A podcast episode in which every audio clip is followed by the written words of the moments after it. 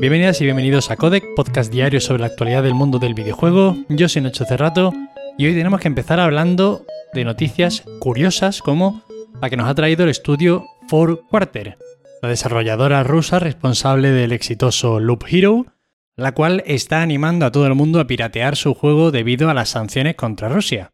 Emitían un comunicado a través de la red social rusa VK comentando la imposibilidad de algunos usuarios de utilizar Steam o Switch debido a la suspensión de los instrumentos de pagos en estas plataformas. Ya sabéis, hay un tremendo bloqueo a Rusia y tanto estas compañías como por ejemplo Microsoft en no facilitar de ninguna forma, al menos desde sus plataformas, que se pueda comprar nada desde Rusia.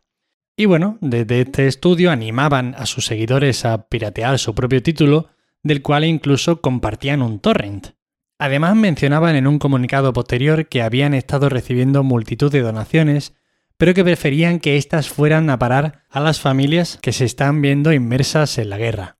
Desde el estudio se han mostrado claros y contundentes, están en contra de la guerra, y bueno, no deja de ser otra forma más en la que en esta industria se está reaccionando y actuando ante lo que está sucediendo en Ucrania y esperemos que esto se acabe lo más pronto posible. Y ahora tenemos que hablar de un estudio de Sony, de PlayStation, y es que parece ser que ni Insomnia Games se salva de las malas costumbres en la industria. Y digo que ni esta gente se salva porque, bueno, se hizo bastante noticia tras el lanzamiento de Ratchet Clank Rift Apart, que salió bastante bien, porque multitud de desarrolladores comentaron, bueno, que habían tenido unas condiciones muy positivas en el estudio, que no habían trabajado bajo crunch, y bueno, es algo que indudablemente hay que celebrar y por tanto se comentó pues con alegría, ¿no? Como tiene que ser. El caso es que Sam Max, guionista y principal responsable de la narrativa de Ratchet Clank, ha denunciado en redes sociales que su trabajo no ha sido acreditado y que su participación pues prácticamente se habría borrado. Esta noticia surge a raíz de una conferencia en la GDC en la que Mark Stewart, diseñador principal de Insomniac, hablaba sobre algunos elementos del título, y parece que Max se habría molestado por no haber sido invitada a participar. Partiendo de esta queja, la cosa fue escalando un poquillo y la guionista acabó señalando que, habiendo sido, entre otras cosas, una de las artífices con más peso en la creación del personaje de Rivet, el protagonista femenino de este Ratchet Clank, que básicamente bueno, es una versión de Ratchet de otra dimensión, que en vez de ser un Lombax es una Lombax, pues eso, que a pesar de haber sido una de las responsables principales de este personaje tan importante en el juego, y que probablemente se desarrolle más en posteriores lanzamientos, su acreditación en los créditos del título acabó reduciéndose a aparecer en agradecimientos especiales. Evidentemente, esto nos recuerda mucho al caso de Mercury Steam, con ese borrado de los créditos de todas las personas que participaron en el juego y que posteriormente dejaron el estudio, pero que bueno, que a lo mejor habían estado uno, dos, tres o ocho meses. Da igual la cantidad de tiempo. Si has participado en un título, debes estar acreditado por ello. Y de hecho, Max incide precisamente en que esto no es un problema aislado, sino que esto es un mal endémico de la industria y que sucede más a menudo de la cuenta, con múltiples estudios que borran de la historia del título a los trabajadores que ya han salido del estudio. Adicional al hilo en el que denunciaba todo esto, la guionista ha aprovechado para hablar un poco sobre la creación de este personaje para el que le interese indagar en esta parte de la noticia. Y en definitiva, bueno, ¿qué decir ante esto? Pues yo qué sé, si es que es muy básico. Hay que acreditar a todos los profesionales por lo que hacen. Ya sea echar un día en la oficina, ya sea hacer una papelera en un título o ya sea estar encargado de la dirección del título. O sea, es que da igual. Cualquier apartado de un juego lo habrá hecho un ser humano dedicando su tiempo y debe estar acreditado por ello. No hay mucho más debate aquí.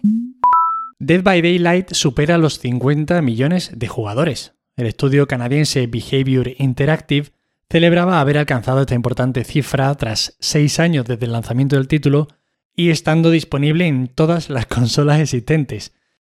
Porque ya os digo que está en todas, además en PC, en Stadia. Me parece que ahí va a estar durante poco tiempo porque le veo poco futuro a Stadia. E incluso en dispositivos móviles. Evidentemente no estamos hablando aquí de copias vendidas. Entiendo que aquí se incluyen, bueno, todo tipo de pruebas de fin de semanas gratuitos y de historias de estas, pero bueno, no es una cifra para nada desdeñable y además el título se mantiene vivo. Es indudable porque, por ejemplo, si miramos en los registros simplemente de Steam, en los últimos días han estado jugando 44.000 jugadores simultáneos. Y creo que es interesante este caso de éxito porque yo diría que es el único multijugador asimétrico que no se ha pegado un batacazo terrible. Yo imagino que los de los cazafantasmas estarán pendientes del funcionamiento de este título para su próximo juego, porque hay un cementerio de multijugadores asimétricos en la industria y a mí se me ocurren muy poquitos como este que funcionen. Creo que solo este, de hecho. En cualquier caso, quizá haya esperanzas en este específico género, así que los fans pues pueden agarrarse a que quizá en un futuro haya más de esto. Y ahora una buena noticia y es que Unpacking, uno de los indies más brillantes claramente de 2021, llegará a PlayStation 4 y PlayStation 5. Este título, desarrollado por Witchbeam, llegó al mercado con una propuesta única y convenció a una enorme cantidad de público, disputándole incluso premios de narrativa o diseño a otros melocotonazos del año pasado, como fueron, por ejemplo, It Takes Two o Inscription.